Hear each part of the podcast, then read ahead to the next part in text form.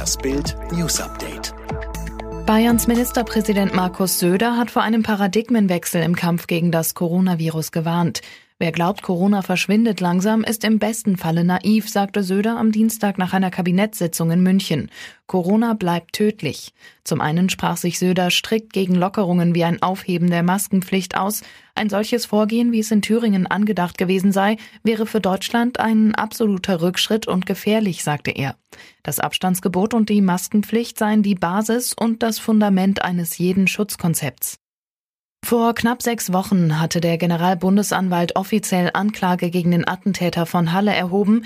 Jetzt gab das Oberlandesgericht Naumburg bekannt, Neonazi Stefan Balliet, der am 9. Oktober 2019 eine Synagoge überfiel und später an einem Imbiss zwei Menschen erschoss, muss sich vermutlich ab dem 21. Juli wegen zweifachen Mordes und neunfachen Mordversuchs vor Gericht verantworten. Vermutlich, weil der erste Strafsenat noch über die Zulassung des Verfahrens entscheiden muss. Fest steht, es wird ein Mammutprozess. Das ORG plant bislang 18 Verhandlungstage.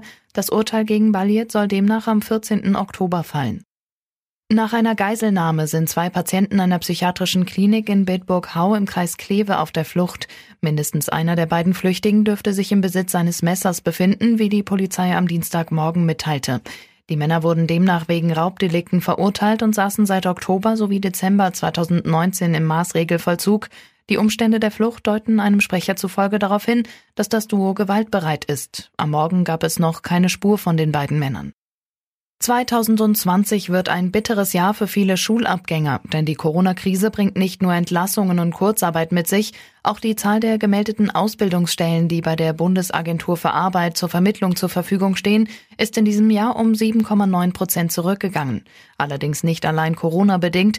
Bis März 2020 betrug der Rückgang 5,7 Prozent. Der Grund dafür die schwache Konjunktur und auch der Rückzug von Betrieben aufgrund erfolgloser Bewerbersuche in der Vergangenheit.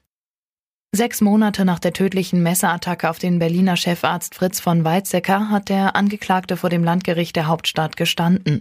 Er bereue die Tat nicht, erklärte der 57-Jährige aus Andernach im Kreis Main-Koblenz am zweiten Prozesstag.